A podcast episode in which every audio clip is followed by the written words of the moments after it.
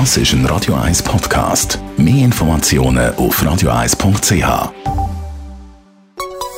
Der Konsumententipp auf Radio 1 präsentiert von comparis.ch, einem führenden Schweizer Internetvergleichsdienst. comparis.ch Jean-Claude Frick, Digital-Experte von Comparis. Das schöne Wetter, das ist da und freut uns. Und jetzt ab nächster Woche erwarten wir ja wieder so eine Hitzewelle. Was uns aber freut, ist für unsere Smartphones nicht unbedingt gerade das Beste.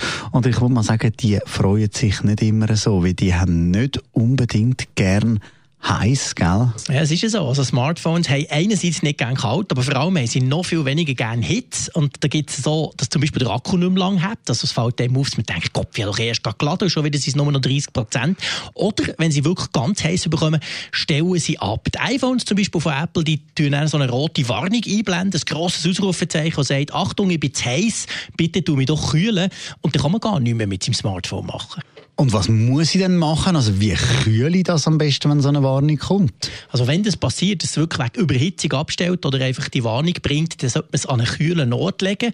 Bitte nicht in den Kühlschrank. Wenn man mhm. das macht, gibt es Kondenswasser und das haben die meisten Geräte auch nicht gern. Aber irgendwo in Schatten legen oder so. Nicht unbedingt ins Auto jetzt überhitzt oder auch nicht in die Tasche, sondern irgendwo schnell ein bisschen abkühlen. Geht im Schnitt eine halbe Stunde bis drei Viertel und dann starten die Geräte wieder von selber. Das heisst, man merkt eigentlich von dem Moment an, wo es wieder läuft, ist es auch ein bisschen abgekühlt.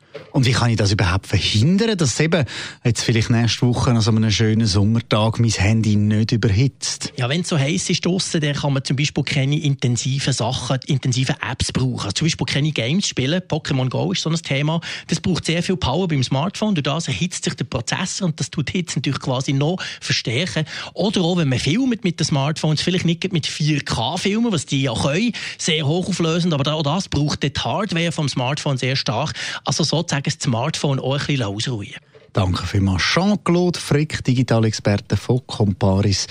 So, also mit dem Smartphone einmal ein bisschen im Schatten bleiben.